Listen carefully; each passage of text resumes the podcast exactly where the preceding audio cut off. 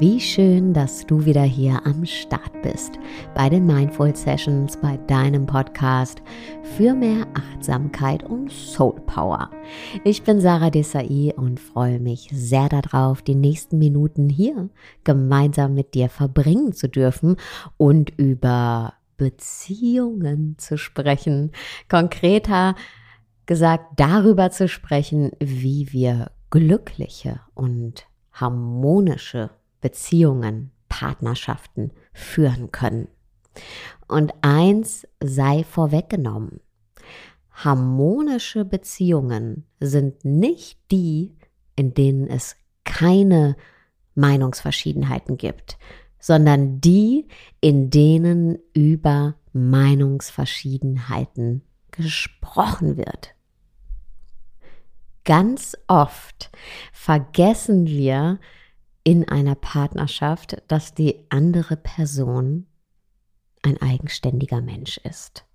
Ein Mensch mit eigenen Bedürfnissen, mit eigenen Meinungen, mit eigenen Prägungen, mit eigenen Mustern, mit einer eigenen Vergangenheit und auch mit einer eigenen Wahrnehmung.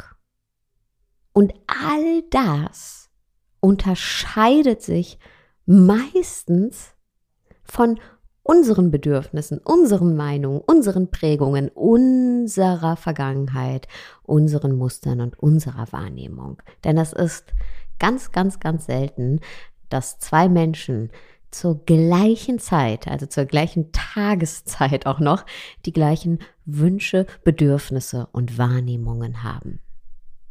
Und ganz oft in Beziehungen verwechseln wir Harmonie mit Gleichheit. Wenn wir Gleichheit wollen, dann werden wir die niemals in einer anderen Person finden. Denn jeder Mensch ist ein Individuum. Und wenn wir einen Menschen an unserer Seite haben wollen, dann müssen wir diesem Menschen erlauben, Mensch zu bleiben, ein eigenständiger Mensch zu bleiben, ein Individuum zu bleiben, auch in der Beziehung. Harmonie bedeutet, ja, zwei Individuen bleiben zu können, auch in der Zweisamkeit. Und die Lücken, die zwischen unseren Auffassungen, zwischen unseren beiden Bedürfnissen, zwischen unseren Wünschen und Interpretationen liegen. Also genau diese Lücken sichtbar zu machen, indem wir über sie sprechen. Denn meistens tun wir das nicht. Wir sprechen nicht über diese Lücken, über die Andersartigkeiten, sondern wir ärgern uns. Wir ärgern uns, dass unsere Bedürfnisse nicht erfüllt werden, dass wir missverstanden werden, dass wir zurückgewiesen werden, dass wir nicht gesehen werden. Wir ärgern uns. Und dann fressen wir den Ärger in uns hinein, bis wir irgendwann meistens an ganz anderer Stelle, in einer ganz anderen Situation explodieren. Und irgendwann wird das dann zu einem Muster in unserer Beziehung. Und ja, Unsere Beziehungen sind dann geprägt von Disharmonie, von Streit, sind nicht harmonisch und wir nicht glücklich. Wenn wir aber sprechen, wenn wir kommunizieren über das, was uns bewegt, über das, wie wir Dinge wahrnehmen, dann machen wir unsere Individualität sichtbar für unseren Partner. Und wenn wir unserem Partner dann auch noch zuhören, wenn er darüber spricht, was ihn bewegt und was seine Wünsche sind oder was seine Sicht auf die Dinge ist, dann erlauben wir ihm seine Individualität sichtbar zu machen.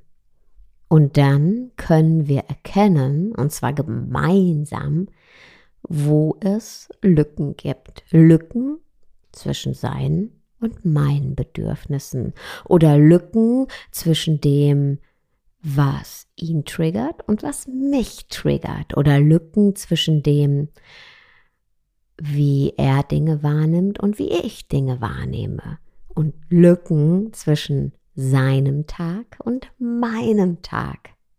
Ja, dann machen wir die Lücken sichtbar.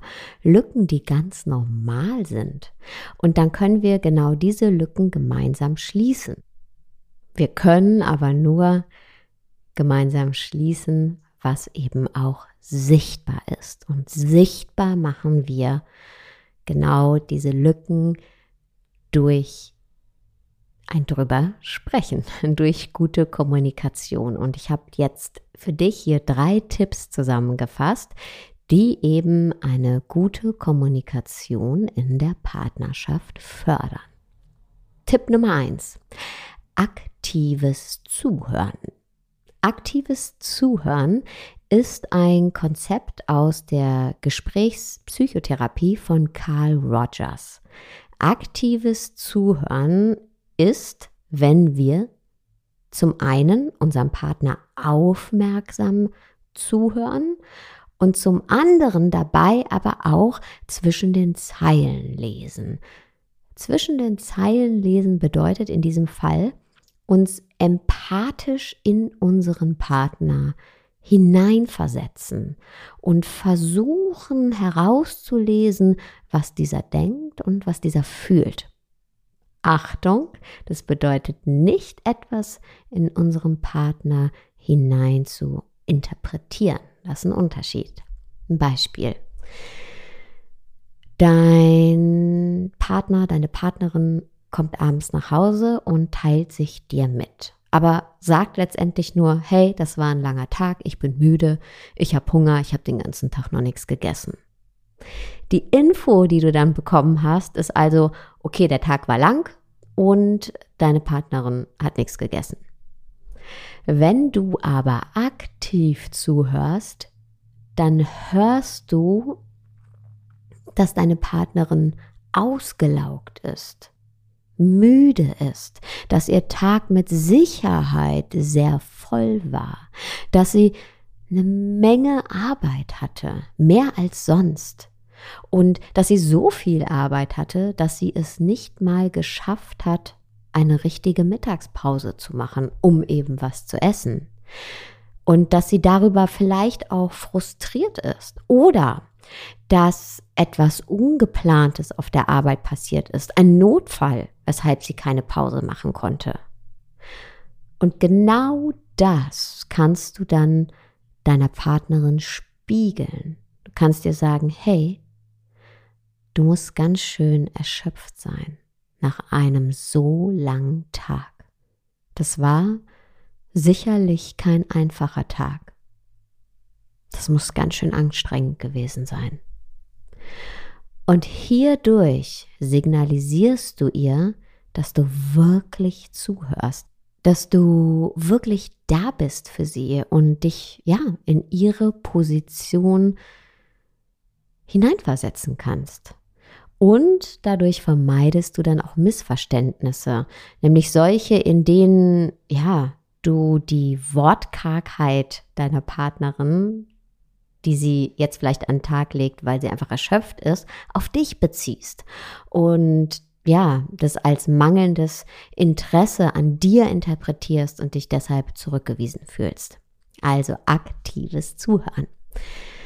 Tipp Nummer zwei ist oder sind die Ich-Botschaften. Ich-Botschaften sind ein weiteres Konzept nach Rogers und wie der Name schon verrät, basiert das Konzept der Ich-Botschaften darauf, bei mir zu bleiben und dadurch Verantwortung zu übernehmen für das, was ich denke und das, was ich fühle. Meistens tun wir nämlich genau das Gegenteil. Meistens machen wir unseren Partner verantwortlich, wie wir uns fühlen. Und wir sagen dann Dinge wie, hey, nie nimmst du Rücksicht auf mich. Oder immer denkst du nur an dich. Und was passiert dann? Klar, unser Partner, der geht direkt zum Gegenangriff über und dann, boom, eskaliert Streit. Ja, ganz schnell sind wir an dem Punkt der Eskalation oder eben im Streit. Wenn wir aber stattdessen bei uns bleiben, also wenn ich bei mir bleibe und ich Botschaften sende, dann greife ich dadurch nicht meinen Partner an und das Gespräch kann sich ganz anders entwickeln. Ich-Botschaften bestehen aus vier Komponenten, der Beobachtung, dem Gefühl, den Bedürfnissen und dem Wunsch. Nummer eins. Zuerst einmal kommuniziere ich meinem Partner meine Beobachtung. Zum Beispiel beobachte ich, dass, wenn wir sprechen, mein Partner nicht die Zeitung aus der Hand legt. Und genau das kommuniziere ich ihm. Hey, wenn wir sprechen, legst du die Zeitung nicht aus der Hand oder beziehungsweise du hast die Zeitung noch in der Hand, wenn wir sprechen. Das ist ja keine Kritik, das ist einfach nur eine Beobachtung. Dann, im zweiten Punkt, kommuniziere ich mein Gefühl. Zum Beispiel, dass du die Zeitung nicht aus der Hand legst, das verunsichert mich, weil ich dann das Gefühl habe, dass du eigentlich schnell wieder die Zeitung lesen willst. Und ja, das verunsichert mich. Dann komme ich zu Punkt 3. Ich kommuniziere mein Bedürfnis. Zum Beispiel, es verunsichert mich, weil ich für das Gespräch deine ungeteilte Aufmerksamkeit und deine Zeit brauche, weil es mir eben so wichtig ist und mir es schwerfällt, mich auszudrücken, beziehungsweise mich mitzuteilen, ähm, wenn ich verunsichert bin. Und dann kommen wir zu Punkt 4. Ich kommuniziere meinen Wunsch. Zum Beispiel, hey, bitte leg doch für einen Moment die Zeitung zur Seite, wenn wir sprechen. Achtung, ein Wunsch ist kein Einfordern. Das ist ein Unterschied. Ja? Das ist ein himmelweiter Unterschied zwischen, hey, leg die Zeitung weg und hey, wenn du die Zeitung weglegen würdest, dann würde mir das total helfen, mich in unserem Gespräch sicherer zu fühlen. Großer, großer Unterschied. Und dann kommen wir schon zu Tipp Nummer drei, offene Fragen. Es gibt einen Riesenunterschied zwischen geschlossenen Fragen und offenen Fragen. Auf geschlossene Fragen gibt es im Grunde immer nur zwei Antworten. Antworten wie Ja oder Nein. Eine geschlossene Frage ist zum Beispiel, geht's dir gut oder bist du müde? Offene Fragen im Gegensatz hierzu lassen mehrere Antworten zu. Ja? Offene Fragen laden zur Konversation ein. Offene Fragen spiegeln ja, das echte Leben wieder. Denn das echte Leben ist ja nun selten ein Ja oder Nein, ein Schwarz oder Weiß. Ja, das Leben ist viel, viel, viel komplexer und offene Fragen erlauben genau diese Komplexität. Sie erlauben uns herauszufinden, was in unserem Partner vorgeht, was er empfindet. Offene Fragen fördern den Austausch und dadurch eben die Verbundenheit in der Partnerschaft. Eine offene Frage kann zum Beispiel sein, wie war dein Tag heute? Wie war es auf der Arbeit? Was beschäftigt dich? Offene Fragen laden immer dazu ein, tiefer einzutauchen in die Realität unseres Partners. Sie laden ein, gemeinsam tiefer zu gehen. Und das ist ja letztendlich, was wir uns wünschen. Wahre Verbundenheit und wirklich gesehen zu werden.